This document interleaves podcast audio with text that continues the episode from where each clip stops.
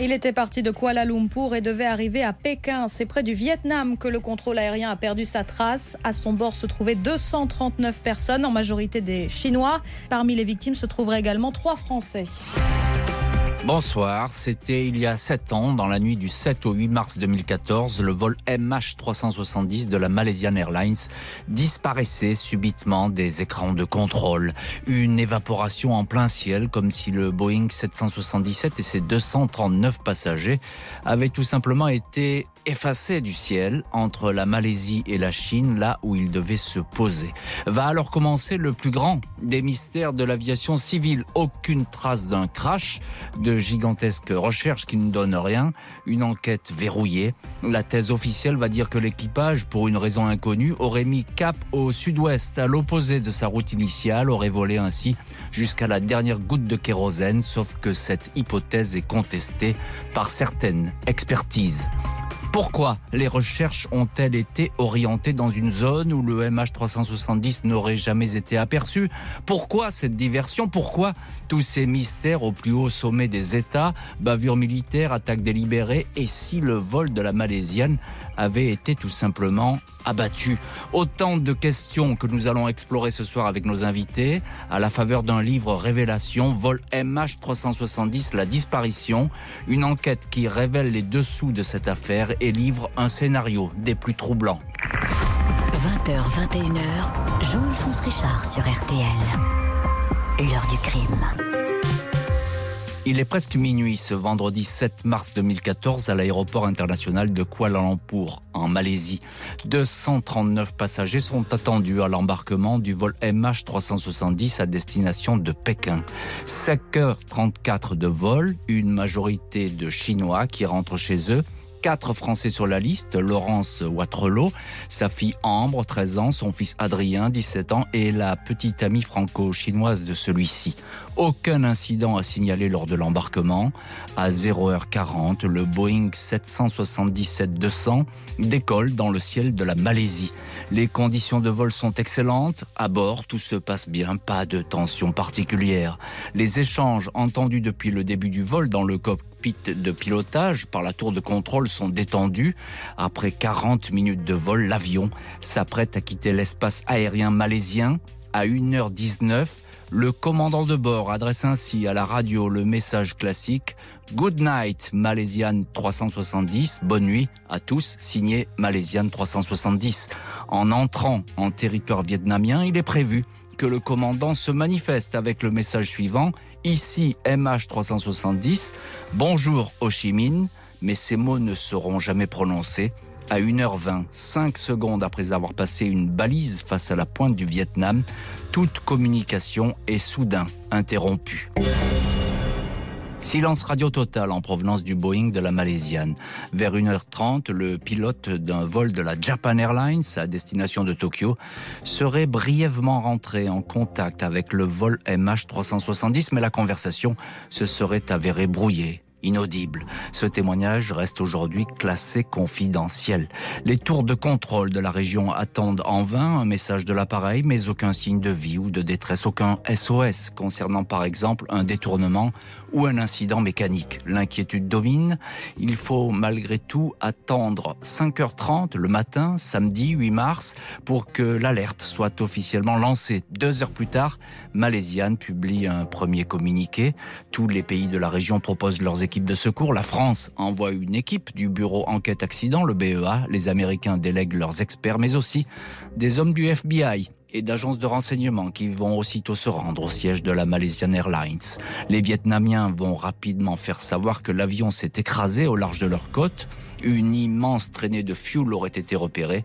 Mais curieusement, cette information n'aura aucune suite. Bonsoir Florence de Changy. Bonsoir Jean-Alphonse. Merci beaucoup d'être euh, ce soir euh, en, direct depuis le continent asiatique où vous vivez depuis une vingtaine d'années.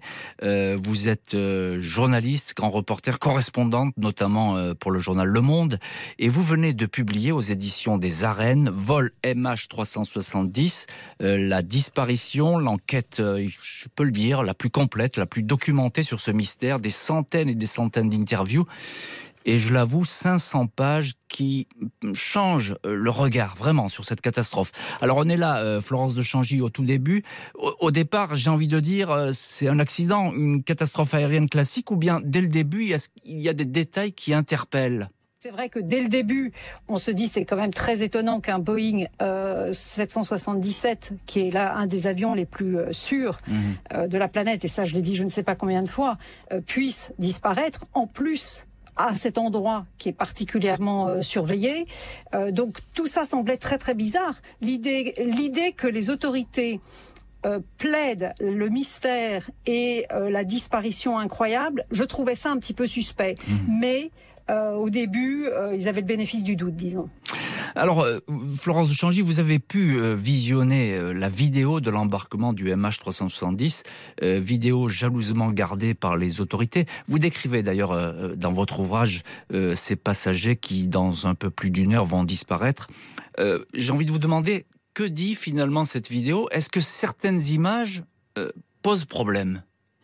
Alors oui et non, j'avoue que quand j'ai eu accès à cette vidéo, euh, j'avais à l'esprit un scénario, j'avais en particulier à l'esprit la possibilité que quelqu'un de suspect dont on avait euh, parlé de la présence à bord n'y serait pas. Et donc quand je l'ai vu, c'était euh, pour prouver cette, cette hypothèse et en fait j'avais faux en quelque sorte. Donc de ce point de vue-là, ça, ça a mis un terme à une de mes, une mhm. de mes recherches. Ce qu'on voit euh, au départ, c'est avant tout un embarquement euh, tout à fait euh, normal. la banalité de cet embarquement est, assez tragique parce que on y voit des enfants, on y voit des personnes qui sont pressées de rentrer chez elles pour le week-end. On, y voit la famille française, Florence, hein, de Changy aussi. Oui, absolument. On les reconnaît tout à fait. Les enfants, l'épouse de, de Guylain Waterloo. Non, c'est vraiment, c'est une scène, euh, c'est une scène tristement euh, banale, mm. et il n'y a rien a priori qui permet de penser bah, que ça va être une, que ça va être le plus grand mystère de l'aviation civile. C'est vrai que quand on le sait et quand on le regarde après coup, comme moi, parce que je l'ai vu à peu près un an plus tard, euh, on, on, cherche des indices, et, et j'ai vu notamment euh, certaines personnes montées à bord avec des airs un petit peu de, de mercenaires. Je l'ai décrit dans le livre. Euh, on se demande un petit peu ce qu'ils font là. Il y a quelques passagers qui, objectivement, ne sont pas forcément légitimes euh, à bord de cet avion parce que bah parce que leur voyage ne justifiait pas qu'ils soient sur ce vol et puis parce que leur allure euh, contraste avec mmh. celle de la plupart des autres passagers effectivement. alors bonsoir Guilain Watrolo. Bonsoir. Merci beaucoup euh, d'être également en ligne ce soir euh, dans l'heure du crime. Euh, je le rappelle, vous avez perdu dans cette tragédie votre épouse et deux de vos trois enfants, Ambre et Adrien, 13 et 17 ans. Et puis vous avez aussi publié avec la collaboration de la journaliste Gaëlle Legendre, Vol MH370, une vie détournée aux éditions Flammarion. Alors, j'ai envie de dire que ça fait sept ans que vous cherchez euh, la vérité. Euh, vous avez entendu Florence de Changy, vous avez également lu euh, son ouvrage. alors, je suppose qu'au tout début, évidemment, quand vous avez appris cette nouvelle, c'est la détresse qui, qui, vous a submergé. Est-ce que vous avez eu le sentiment, Guylain Watrolo, de vous heurter très vite au, mur du silence dans, dans cette affaire? Bah, on a eu surtout l'impression, euh, à partir d'une semaine, d'être heurté effectivement à quelque chose de plus gros que nous et mhm. un énorme mensonge, puisque comment ça se passe la première semaine Il faut savoir qu'on cherche, on pense que l'avion a disparu en mer de Chine, et donc on envoie des moyens extraordinaires, des avions, des bateaux chercher en mer de Chine. Donc la mer de Chine, c'est entre la Malaisie et le Vietnam. Et une semaine après, on nous dit, le Premier ministre malaisien nous dit, hmm. au, fait, nous avons vu l'avion le soir même, nos radars militaires ont, pris l'avion le soir même à des milliers de kilomètres de là où on cherche depuis une semaine. Bien sûr. Et, on va. on... a cherché pendant une semaine pour rien. on, va... se dit dès la première semaine qu'il y a un problème. Voilà, c'est euh, dès, la première semaine il y a un problème. On va bien sûr parler de, cette euh, révélation, euh, si je puis dire, et de ce, transfert de l'avion dans une zone où il ne devrait pas être. Quel, quel, est votre, j'ai envie de demander, quel est votre sentiment sur place? Est-ce qu'on vous informe beaucoup? Est-ce que vous avez euh, accès à des briefings? Est-ce que est-ce qu'on vous explique ou bien euh, pas du tout euh, Chacun est laissé un petit peu. Ah, rien, du tout. La seule information que j'avais, parce qu'à les premières semaines, je suis à Pékin et j'attends ma famille. Et euh, je suis en fait sur CNN et, BBC et je regarde 24 heures sur 24 CNN et BBC qui faisaient des reportages permanents là-dessus. Et c'est tout, c'est tout ce que j'avais. Je hmm. n'avais rien d'autre. L'ambassade de France ne vous dit rien à l'époque, à, Pékin ou à Kuala L'ambassade de France ne me dit pas grand. Je ne me dis pas grand chose. Je suis contacté par le ministère des Affaires étrangères à un moment donné qui me met un, psychologue euh, pour, euh, pour s'occuper de moi, mais c'est tout. Mais je n'ai aucune information. Silence officiel qui va alimenter une multitude d'hypothèses jusqu'à ce que surgisse la thèse d'un geste délibéré du pilote ou du copilote. Le choix de se détourner à l'opposé de sa route initiale peut être un acte de pure démence. Dans les jours qui suivent la disparition du Boeing 777 de la Malaisienne, des informations disparates circulent sur la catastrophe. La thèse d'un détournement est avancée. Il est ainsi fait état de deux Iraniens, Pouria Nour Mohamed, 19 ans, et Seyed Mohamed Reza Delawar, 29 ans, embarqués avec des passeports volés deux hommes qui sont peut-être impliqués dans une action terroriste. La publication de leurs photos ajoute à la confusion. C'est un photomontage, même jambes et même basket aux pieds pour tous les deux. Les autorités avancent une erreur de photocopieuse. Les services de renseignement ne trouveront rien sur ces deux hommes, soucieux de fuir l'Iran pour retrouver leur famille en Europe en passant par la Chine.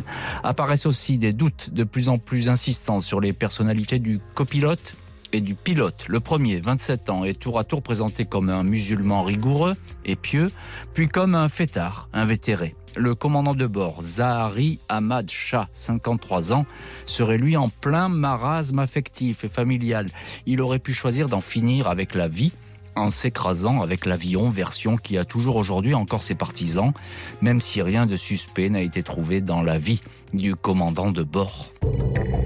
Six jours après le décollage du vol MH370, le journal financier américain The Wall Street Journal fait une révélation capitale. Sur la foi de diverses sources, il est affirmé que l'appareil a continué à voler plusieurs heures après la fin des communications radio.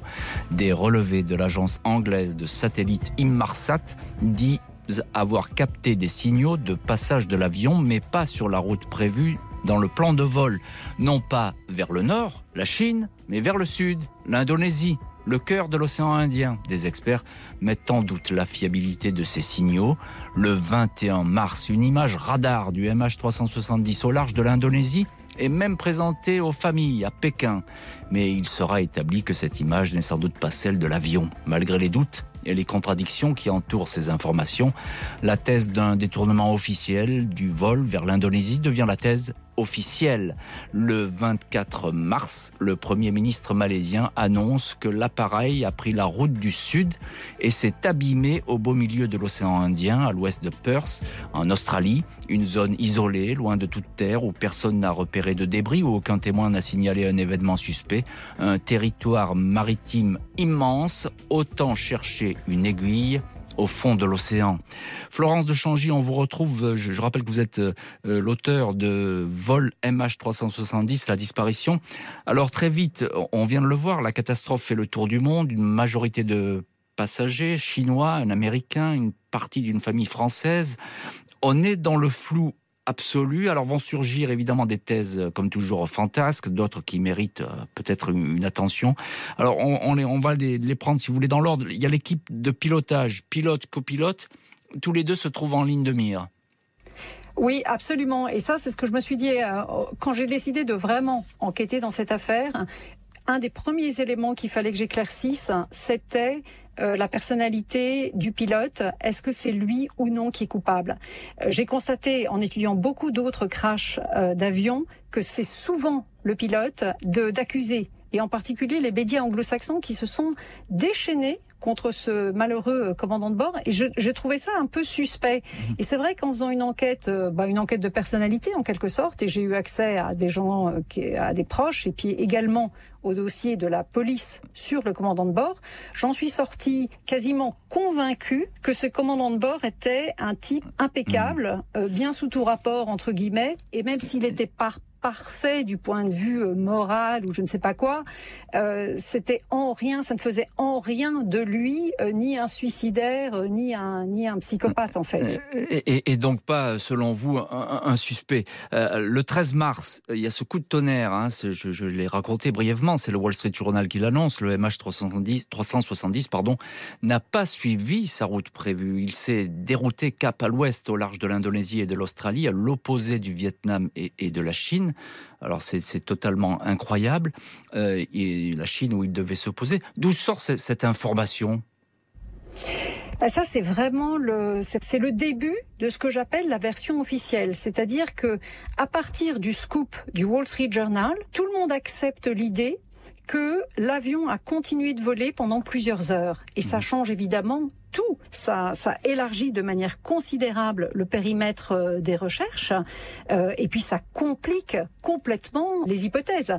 Euh, ce qui est très surprenant, c'est que le Wall Street Journal sort cette information. Quelques heures plus tard, il est obligé de la corriger parce mhm. que il y a des éléments qui sont contestés. Malaysia Airlines dit non, c'est pas vrai. L'avion n'a pas fait demi-tour. Donc pendant quelques heures, on résiste. CNN aussi d'ailleurs cite des très bonnes sources et meilleures sources d'aviation en disant le scoop de Wall Street, du Wall Street Journal n'est pas exact. Euh, et, malgré ça, tout le monde va se plier à cette version. Voilà. En fait, ce qui se passe, c'est quelques, de nouveau quelques heures plus tard, c'est finalement la Maison Blanche. C'est quand même très très étonnant. C'est la Maison Blanche qui confirme ce scoop. Et à partir de là, qu'est-ce que vous voulez quand vous êtes journaliste, quand vous êtes, euh, bah, s'il y a eu un scoop et que la Maison Blanche le confirme, on arrête de discuter. C'est pas possible. Et pourtant, il y a ces, fameuses histoires de, balises dont vous parlez dans, votre livre, euh, deux balises qui ont bel et bien enregistré l'avion, pas du tout euh, côté ouest, mais côté est, sur la route du Vietnam. Il est passé à ce moment-là. Oui, tout à fait. En fait, le, c'est ça qui est extraordinaire dans cette histoire, c'est que le rapport officiel et le rapport d'enquête, en fait, qui est le rapport d'enquête technique, comporte un très grand nombre d'indices et de preuves que la version officielle est fausse. C'est assez extraordinaire parce hmm. que on a on a ce que j'appelle la version officielle qui est en fait ce qui est raconté par les autorités, ce qui est repris par euh, par la presse et on a de l'autre côté des documents officiels qui, est qui sont donc le, les, le résultat des enquêtes, de l'enquête officielle. Mhm. Et là-dedans, on voit que de toute façon, l'avion, il n'a pas pu faire demi-tour comme on nous a dit qu'il l'avait fait. Il est allé plus loin que le point d'Igari où il était censé faire demi-tour. On voit qu'il y a des échanges très très précis entre les tours de contrôle du Vietnam et de Malaisie. Et tout ça euh, contredit euh, complètement la, la, version officielle est l'idée du demi-tour de l'avion qui repart et qui termine dans l'océan Indien. Euh, Guylain Watrolo, vous êtes également en, ligne ce soir euh, dans, l'heure du crime. Qu'est-ce que vous pensez, vous, euh, de ce qu'on vient de raconter, ce, ce changement de cap euh, brutal avec ces années qui sont passées? Qu'est-ce que vous dites aujourd'hui là-dessus? Moi, ce que je dis aujourd'hui et ce que je réclame depuis toujours, c'est qu'on nous apporte la preuve de ce demi-tour déjà. Sachez que depuis le début, nous demandons des preuves, et pas seulement moi, parce que sachez qu'il y a une enquête officielle en France, puisqu'il y a quatre, enfants, quatre Français qui ont disparu. Donc il y a des juges français qui sont derrière. Depuis le début, nous demandons la preuve, un, des radars malaisiens qui ont vu l'avion ce soir-là. Deux, la preuve des, des, des foutus données Marsat donc ce qu'on veut, c'est les, les, les, les, les, les raw data, comme on dit en anglais. Et, ça, vous ne l'avez jamais eu, Guillaume On ne l'a jamais eu. Les juges français ne l'ont jamais eu. Ils sont allés en Malaisie les chercher. Ils sont allés chez Imarsat les chercher. On ne leur a jamais donné. Pourquoi? Expliquez-moi pourquoi on leur donne pas. Bien sûr. C'est peut-être qu'elles n'existent pas vraiment. Ou, ou qu'elles sont gênantes, qui sait. Enfin, en tout cas, il y a, en tout cas, il y a un problème quand on donne pas une information. Euh, c'est que soit elle nuit à quelqu'un, soit euh, elle n'existe pas. Et dans ce cas-là, c'est une invention. Euh, un petit mot encore, Guylain. Euh, un détour, le geste de folie de, du, du, pilote, ça vous paraît aujourd'hui quelque chose de vraisemblable ou, ou c'est pas possible?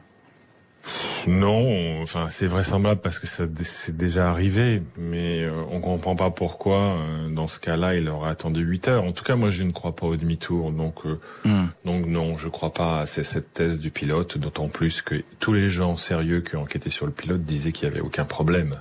Donc non, je n'y crois pas. Des recherches gigantesques vont être entreprises dans l'océan Indien avec l'espoir de retrouver les boîtes noires du Boeing.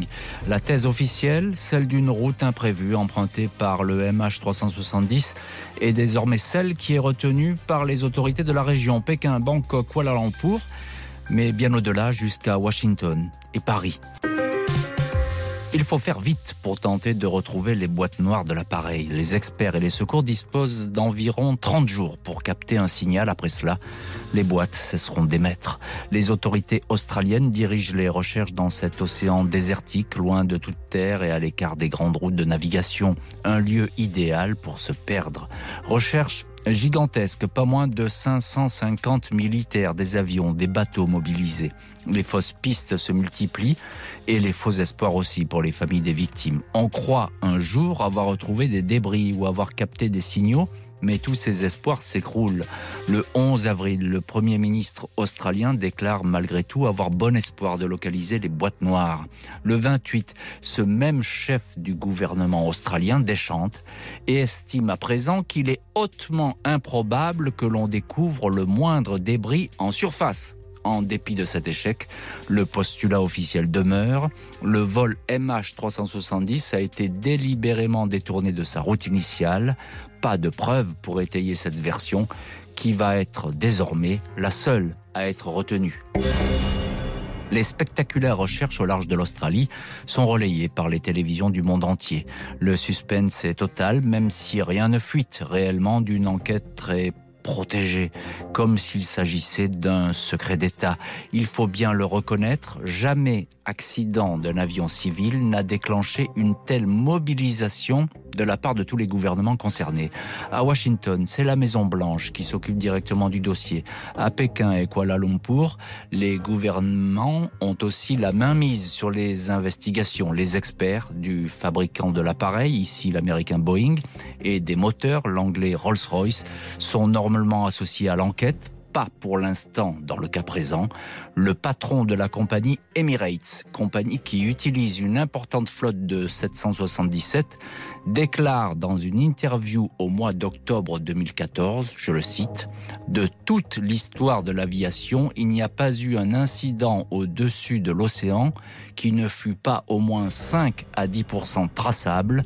Quand on pose un peu trop de questions sur ce sujet, on perçoit une certaine agressivité. Euh, Guilain Ouattrolo, vous êtes en ligne ce soir euh, dans l'heure du crime. Je rappelle que vous êtes euh, partie civile dans ce dossier, une des victimes. Vous avez perdu votre femme et deux de vos enfants dans ce crash. à l'époque, à l'époque, est-ce que vous avez espoir en, ces recherches au large de l'Australie? Écoutez, à l'époque, il faut comprendre espoir. L'espoir pour nous, c'est pas les recherches. L'espoir, c'est retrouver nos familles. Hum. Parce qu'à l'époque, on n'a toujours aucune preuve de débris. Il faut comprendre que jamais un avion n'est tombé dans l'eau dans l'histoire de l'aviation et qu'on n'ait pas retrouvé de débris flottants. Donc dans la mesure où on ne retrouve aucun débris, nous, on a surtout espoir de retrouver nos familles. On dit ils se sont, ils se sont pas crachés, ils se sont, on les a mis quelque part, ils sont quelque part, on va les retrouver. Et non, je n'ai jamais cru de toute façon à ces recherches sur l'âge de l'Australie, puisque je vous dis depuis le début, je me suis aperçu dès la première semaine qu'on nous mentait et que l'Australie était un détournement de l'opinion vers ce coin-là. Pendant ce temps-là, on faisait autre chose ailleurs. Alors, on, vous ment, et ça, vous le percevez très vite, d'ailleurs de manière très instinctive, et puis euh, il y a ce silence des autorités que vous avez euh, très très bien euh, décrit. je voudrais que vous nous parliez un petit peu de, de, ces, enfin, de ces constats de la société de satellite Marsat, société britannique, mmh. avec ces alors j'explique en deux mots, ces pings, ce sont des échos hein, qui sont mm. repérés, euh, euh, qui peuvent tracer effectivement soit une boîte noire, soit, soit un avion. Euh, on va s'apercevoir que c'est pas très fiable cette méthode. Ben non, c'est pas très fiable. C'est pas très fiable. C'est d'abord c'est la première fois qu'on utilise ça. Ensuite, c'est au bout de huit jours qu'on nous dit au fait on peut utiliser ça. Et, en fait, pour déterminer, avec ça, pour déterminer euh, le trajet de l'avion, il faut prendre plein d'hypothèses, mm. comme la vitesse de l'avion, l'altitude, etc., etc. Et avec ça, on va déterminer une zone. Mais vous apercevez que si on change un tout petit peu ces hypothèses, eh ben, la zone change de 1000 km. Donc c'est un peu du grand n'importe quoi. On se fout de nous depuis le début. Mm-hmm. Donc on a cherché pendant des mois dans une zone où on savait parfaitement que l'avion n'était pas là. Qui plus est, euh, Guilain Waterloo, c'est une, une zone euh, euh, immense, c'est quasiment un, continent euh, euh, aquatique, j'ai envie, j'ai envie de dire. Hein. C'est, on peut, on peut pas retrouver, euh, sauf avoir une indication précise. D'ailleurs, le BEA dira qu'il leur faut plus d'indications si on veut trouver l'avion. Ben non, mais, mais encore une fois, on est quand même allé. Il faut, il faut d'abord trouver des débris flottants. On est allé sur la zone avec des avions, on n'a pas trouvé de débris flottants. Le vol Paris-Rio, on a mis six jours à trouver des débris mmh, flottants. Donc on savait à peu près où c'était. Mais comment vous voulez dans un endroit où il n'y a pas... Dans un avion, tout flotte. Donc on mm. n'est pas retrouvé de débris flottants, c'est déjà la preuve que c'était pas là-bas c'est la preuve que c'était pas là-bas. On retrouve Florence de Changy, euh, correspondante du journal Le Monde euh, en Asie, puis surtout auteur du livre Vol MH370, la disparition, euh, aux éditions des arènes. Alors, il y a cette, hypothèse effectivement de, la, diversion officielle, c'est-à-dire qu'on place l'avion à un endroit où, il ne se serait pas écrasé. Florence de Changy, j'ai envie de vous poser la question toute simple. Pourquoi les officiels attireraient tout le monde dans un endroit, l'océan Indien, où l'avion ne serait pas passé? Pourquoi finalement est-ce qu'on inventerait cette fable? Bah oui, ça c'est euh, la, la, question. C'est la question à un million de dollars. Euh, ce qui, c'est pour ça aussi que le, le, livre s'appelle La disparition en, en, analogie avec un acte de magie. C'est que pour qu'une disparition puisse avoir lieu, quand un magicien fait disparaître quelque chose, l'élément clé de la disparition, c'est la diversion. Et finalement, quand j'en suis arrivée à cette logique, je me suis dit, bah, si c'est effectivement une énorme euh, disparition, euh, enfin incroyable, d'une ampleur comme on n'en a jamais vu, euh, eh bien, il a fallu un énorme acte de diversion. Et en fait, cette invention du crash dans l'océan Indien, qui est une, me semble-t-il, sur la base de tout ce que j'ai trouvé, en fait, une fabrication. En fait, ça a valeur de diversion. Diversion, on va le voir d'ailleurs dans, cette heure du crime, euh, qui serait destinée à cacher une autre action qui a conduit à, la destruction de l'avion. On, va en parler. Euh, Guylain Watrelot, encore un mot. Euh, la thèse de la diversion, vous, vous y croyez? Mais je vous pose la même question qu'à Florence de Changy. Pourquoi finalement on, voudrait inventer cette espèce de, tour de magie euh, à changer un avion de place? Pour moi, la diversion est, évidente. Alors pourquoi? Parce que parce que il s'est passé quelque chose de très sale euh, à plus haut niveau. Il est évident que plusieurs États sont impliqués et quelque chose qu'on peut pas dire.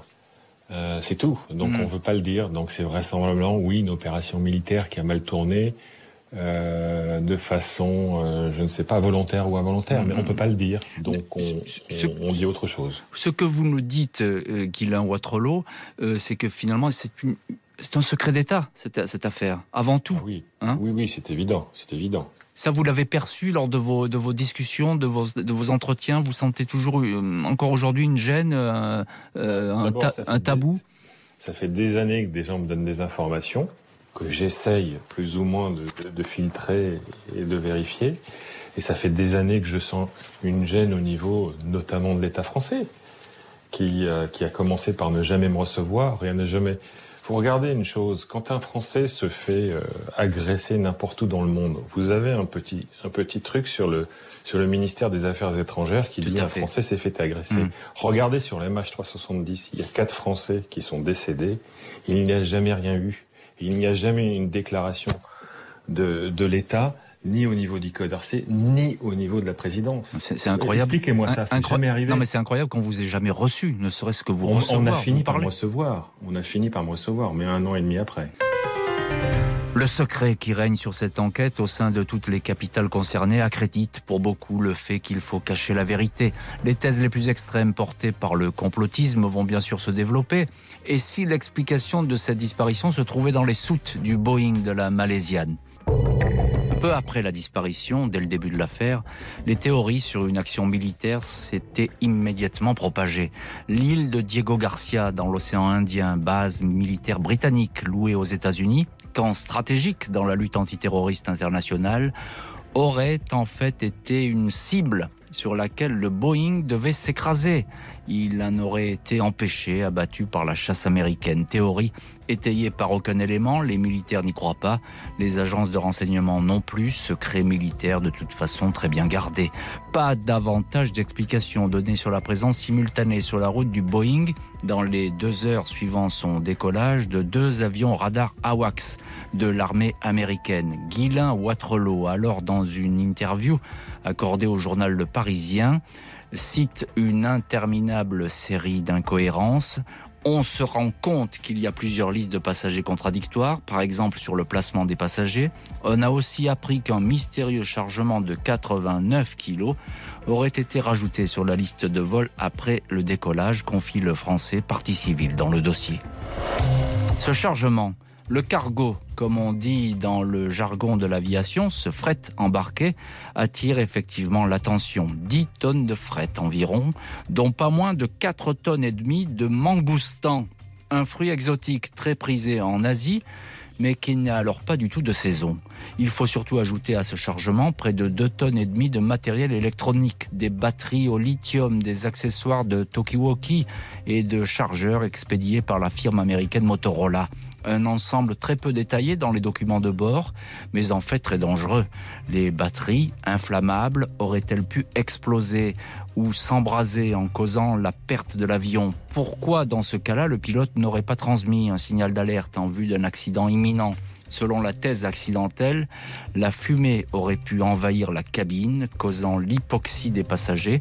Sur pilotage automatique, l'avion aurait continué à voler dans une direction improbable. Il aurait fini par s'écraser faute de carburant. Euh, Guylain euh, vous êtes toujours en, ligne avec nous ce soir dans l'audio crime. Je citais les, quelques propos euh, que vous aviez accordés au, journal Le Parisien euh, sur cette liste de passagers.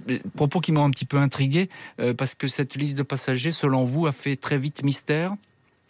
Oui, elle a fait mystère parce que il y en a eu plusieurs. C'était très bizarre. D'abord, ils ont mis beaucoup de temps à la sortir. Quand vous regardez les autres accidents d'avion, elles sont sorties beaucoup plus vite. Celle-là est sortie euh, assez tardivement par rapport aux autres accidents. Et, mhm. effectivement, il y, a, des choses assez bizarres sur cette liste. Et il y en a eu plusieurs qui n'étaient pas tout à fait cohérentes.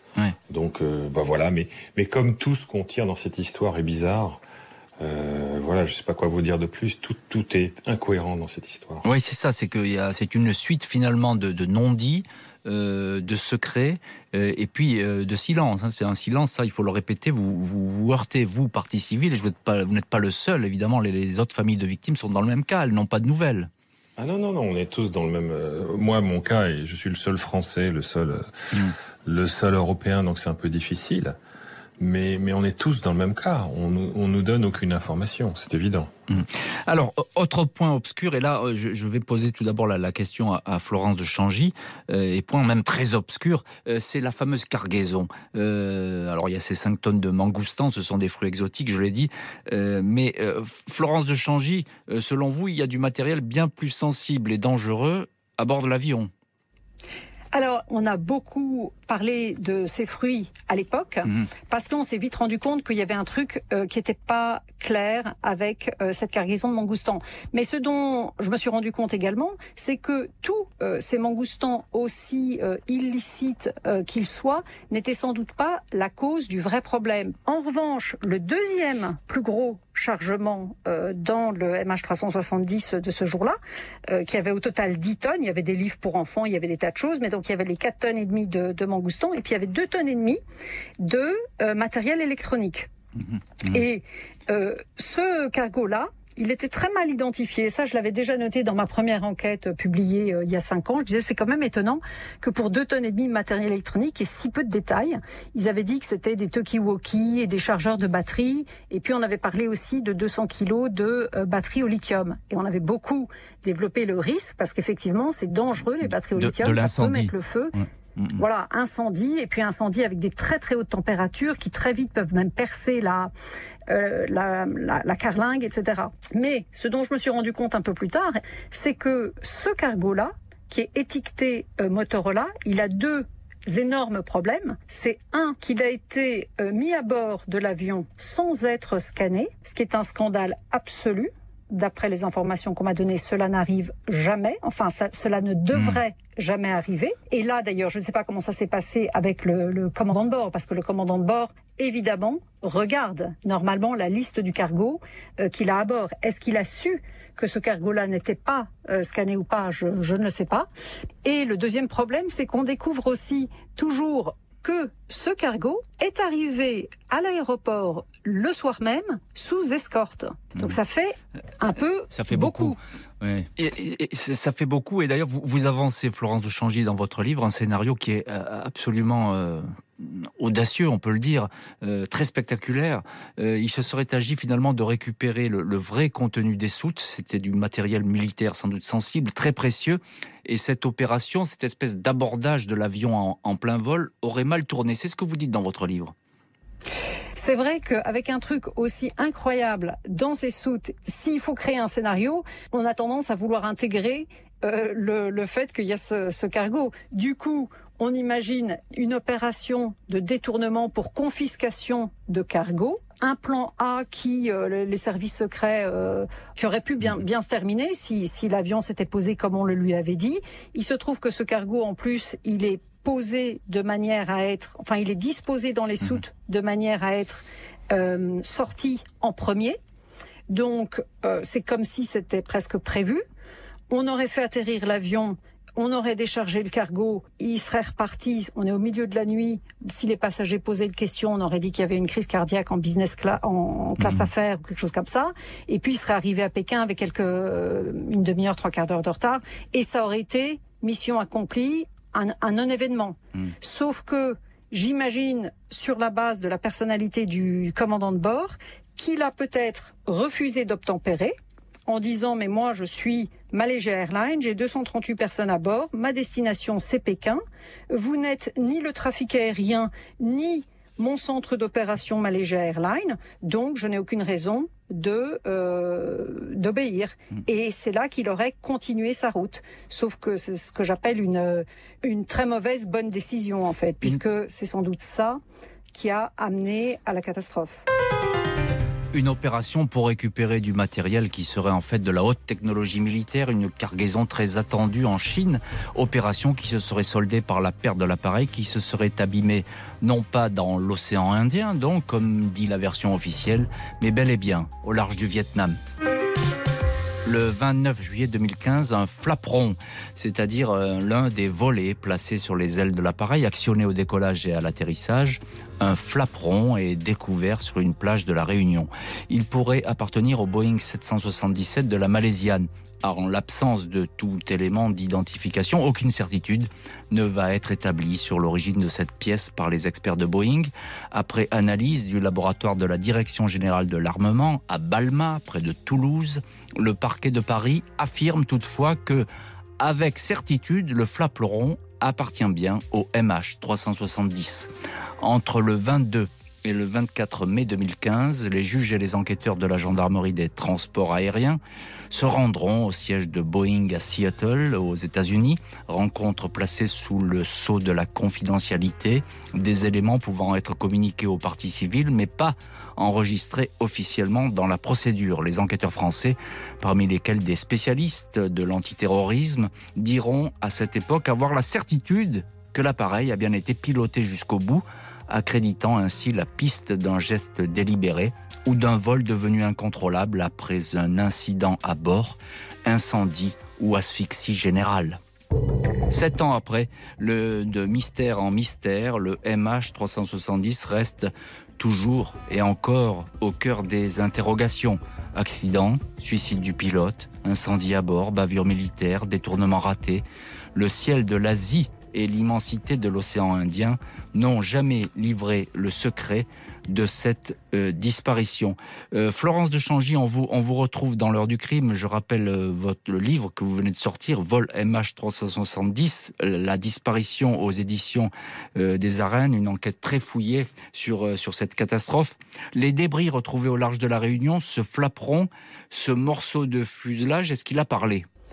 Oui, il a parlé, mais d'après moi, il n'a pas forcément parlé pour dire ce qu'on attendait de lui. C'est-à-dire que euh, après l'avoir regardé euh, dans tous les sens, euh, je finis par conclure qu'il n'est pas très probant euh, j'aimais même, euh, enfin, j'aimais carrément des doutes sur euh, sur sa provenance et je je soupçonne que ce n'est pas une pièce de du MH 370 finalement. Ah, ah, ah, alors ça, c'est votre avis, Florence de Changy, mais que disent les autorités sur ce sujet? Il y a toujours une enquête en cours en France. Guilain euh, nous, nous l'a rappelé il y, a, il y a quelques minutes. Oui, euh, l'enquête, euh, l'enquête française. Enfin, en, France, il y a euh, encore une enquête. La France est le, dernier, le seul pays à ma connaissance qui poursuive une véritable enquête sur cette affaire. mais par contre, l'enquête technique sur le flapron, elle est restée extrêmement opaque. les autorités n'ont jamais partagé euh, aucun élément sur euh, la flottabilité de cette pièce, sur ses critères, est-ce qu'il y avait de l'explosif, enfin euh, rien du tout. Et moi, je trouve que l'attitude de la France dans cette affaire n'est pas normale et n'est pas non plus à l'honneur de la France. Ah, ah, alors justement, Guylain Watrolo, vous vous connaissez bien cette enquête, vous êtes partie civile dans, ce dossier. Dites-nous précisément où, en sont les, investigations? C'est toujours fermé ou c'est toujours ouvert le dossier où il est fermé? Ah, le dossier est toujours ouvert et merci à mon pays qui ne referme pas un dossier comme ça. Donc ça, c'est le seul, je crois. Hein. Oui, je suis très content d'être français dans cette histoire parce que c'est le seul pays où il y a une enquête. Le seul problème, et les juges font un travail phénoménal. Mhm. ils analysent tout et ils ont de, bien évidemment de plus en plus de doutes. Mais le seul problème des juges français, c'est que les preuves sont pas en France. Les preuves sont aux USA, euh, les preuves sont en Malaisie, les preuves sont en Angleterre, et ils ont beaucoup beaucoup de mal pour aller les chercher. Je vais juste vous donner un exemple. Allez-y. Le seul exemple que je vais vous donner, c'est le FBI est sur place à Kuala Lumpur le lendemain. Donc le FBI mène l'enquête avec les Malaisiens. Le FBI va chercher le simulateur de vol du pilote. Le FBI analyse le simulateur de vol du pilote. Sachez que dans l'enquête officielle, il n'y a pas un seul rapport du FBI. Donc les juges français, par exemple, essayent de savoir ce que le FBI a fait sur place depuis six ans, ils négocient avec l'ambassade des États-Unis en France pour y aller. Ça fait six ans qu'on les mène en bateau et ils n'arrivent pas à voir le FBI. Donc ça commence par là, que le FBI nous dise ce qu'il a fait sur place. Oui, tout à fait. C'est une enquête véritablement sous cloche, hein, on peut dire comme ça, euh, Guillaume Watrolo. Hein. Absolument. totalement. Et, comme il n'y a pas de pression de notre gouvernement là-dessus, il se passera rien tant qu'il n'y aura pas une pression du gouvernement qui dira au gouvernement américain, mais c'est difficile, il faudrait que le juge français voit le FBI. Bien sûr. Et c'est totalement étanche. Euh, euh, Florence de Changy, on a lu votre livre, 500 pages euh, vraiment une, enquête extrêmement poussée. Est-ce que selon vous, on connaîtra un jour la, vérité dans cette affaire du, vol MH370 Oui, moi j'en suis, euh, j'en suis convaincu. Euh, je pense que il y a trop de gens ici ou là qui connaissent des petits morceaux de l'affaire. D'ailleurs, vous l'avez vu dans, dans, le livre, il y a quand même mhm. énormément de, personnes et de témoins qui parlent un petit peu, y mhm. compris un témoin euh, qui jure et qui veut être soumis à un détecteur de, de mensonges et qui est absolument certain d'avoir vu des débris être ramassés au large du Vietnam le lendemain même. Oui, et non pas, et non pas au large de l'Australie. et non au large de l'Australie, non, non, au large du Vietnam, justement.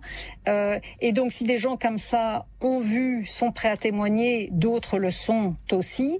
Euh, et petit à petit, euh, on va finir par mettre tous les morceaux du puzzle euh, ensemble. Mais c'est vrai qu'il faut que les gens qui savent, même qui savent des bribes d'informations, aient le courage de parler. Alors le courage de parler, justement, Guylain Watrolo, je vous repose la, même question qu'à Florence de Changy. Est-ce qu'on saura un jour? Évidemment, vous avez espoir, mais est-ce qu'on saura un jour, selon vous? Moi, je crois qu'on s'approche très fort de la vérité avec le livre de Florence de Changy. Je ah, pense qu'on avance. Intéressant. Oui. Mais je, je crois que malheureusement, on ne saura jamais vraiment tout. Donc, on aura. Je vais juste vous donner un exemple. La caravelle qui a été abattue il y a 30 ans euh, près de l'Italie. Oui. Hein euh, tout le monde sait ce qui s'est passé. C'est les services secrets français qui l'ont abattu, pensant que c'était Kadhafi dans la caravelle. Hmm. Tout le monde sait ce qui s'est passé, mais on, jamais officiellement on ne le dira. Donc voilà, ça va se passer comme ça. Même si c'est un dossier, celui de la caravelle, qui a effectivement progressé. Peu à peu, les secrets se lèvent et les secrets d'État aussi sont là pour être révélés. Mais, mais on n'en est jamais 100% sûr. Donc mm. je pense qu'on va, on va, comme dit Florence, on va avoir des petites brides parce qu'il y a des tas de gens qui savent quelque chose. Donc petit à petit, on va s'y approcher. Et je pense que le livre de Florence a le mérite qu'on s'approche très près de la vérité. Mm. Et, et, et, donc, ça, des gens vont peut-être parler, et des gens vont nous parler, et on aura des petits indices comme ça. Maintenant, on reconnaîtra jamais, jamais, jamais ce qui s'est passé. Mais vous ne, vous ne laisserez jamais tomber, hein, Guylain Watrolo Bah, bien sûr que non. On, est, au bout, on est au bout de l'émission. On a tous intérêt à savoir ce qui s'est passé, pas seulement moi. Merci beaucoup euh, Guylain Watrelot et Florence de Changy d'avoir été ce soir les invités de l'heure du crime avec la disparition du vol MH370, des théories, des mystères troublants davantage de doutes évidemment que de certitudes et une vérité, on vient de l'entendre, qu'on espère et qu'on attend euh, encore et toujours. Merci beaucoup à Justine Vignot, Marie Bossard d'avoir préparé cette émission, Marc Bisset à la réalisation et puis un immense merci à vous toutes et tous d'avoir partagé ce soir avec nous cette heure du crime, c'était un plaisir.